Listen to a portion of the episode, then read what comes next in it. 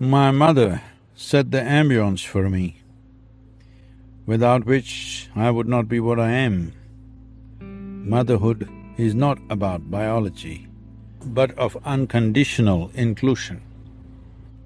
The essential quality of motherhood must be understood in terms of seeing someone as a part of yourself.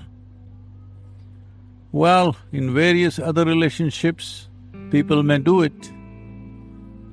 They may experience another human being as a part of themselves. But the longest lasting experience of inclusion in human experience is motherhood. This is the essential quality of the feminine, that it's inclusive in nature. Masculine, largely geared for survival processes uh-huh. tends to become exclusive, not essentially so, but tends to become exclusive.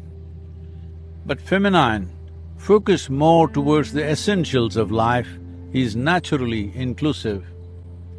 Women naturally have this ability or inclination to be inclusive. Whoever they think they love, they include them absolutely. Well, various situations and other conditions may break this, but essentially this ability to include another human being as a part of oneself is more prevalent and more easily possible in the very constitution of both physical and mental frameworks of a woman. So this quality does not necessarily mean that one should physically or biologically bear a child. It is about inclusiveness. Motherhood is not about reproduction in the sense, if your mother just delivered you and did not include you as a part of herself, well, she could become your worst enemy.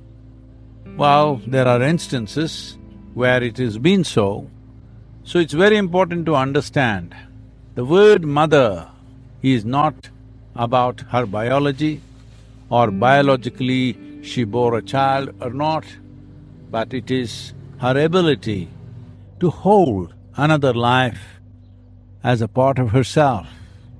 This beautiful experience need not be limited to biological mothers, nor does it need to be limited to women alone?